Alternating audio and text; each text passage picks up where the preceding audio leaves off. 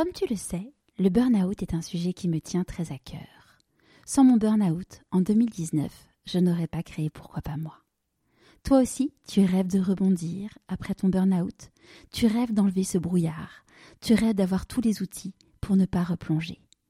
Je suis tellement heureuse de t'annoncer que je viens de créer la solution pas à pas pour rebondir et transformer ton burn-out en opportunité.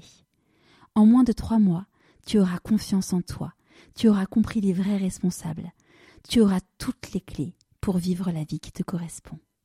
Ce programme est finançable avec ton CPF et pour toute inscription avant le 18 mars, profite d'une offre spéciale lancement.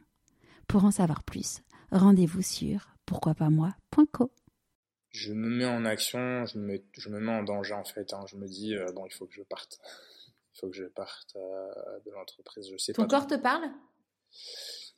Euh, Ouais, mon corps me parle parce que en fait, je, vais un peu au boulot, la boule au ventre les matins. je suis pas, suis clairement pas heureux tous les jours d'aller au travail, quoi. J'ai vraiment l'impression d'être rentré dans une dans une routine où je mets le cerveau un peu en mode off et euh, j'y vais quoi. Donc mon corps me parle, euh, je me dis bon, faut faire quelque chose quoi. Je peux pas continuer comme ça, euh, dans cette carrière là parce que on m'a dit d'aller dans cette carrière là parce que c'est confortable, parce que si.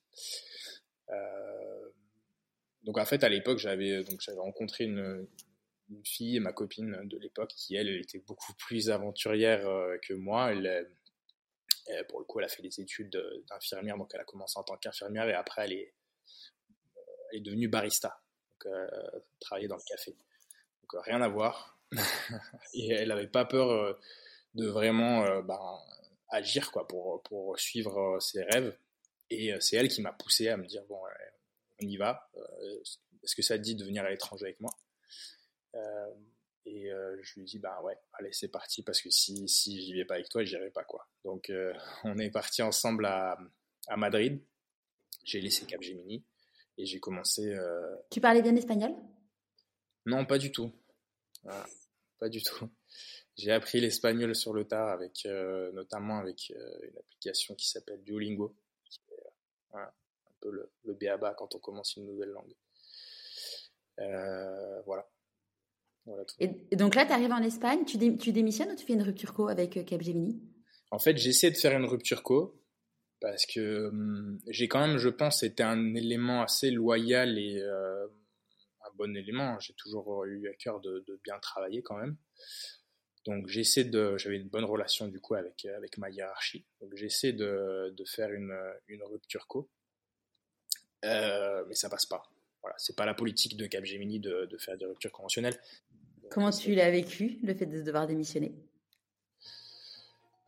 Euh, Je me suis dit que j'étais déçu de ne pas avoir pu euh, avoir cette rupture conventionnelle qui, pour moi, signifiait euh, pouvoir percevoir des allocations chômage qui allaient me, permettre de me lancer à mon compte avec un, filet de secours. et de l'autre, je me suis dit, bah ok, ça me conforte, ça me conforte sur le fait que Capgemini c'est pas une boîte pour moi et que jamais j'y retournerai quoi. Jamais j'y retournerai. Euh, en fait c'était euh, un mal pour un bien par rapport à ça.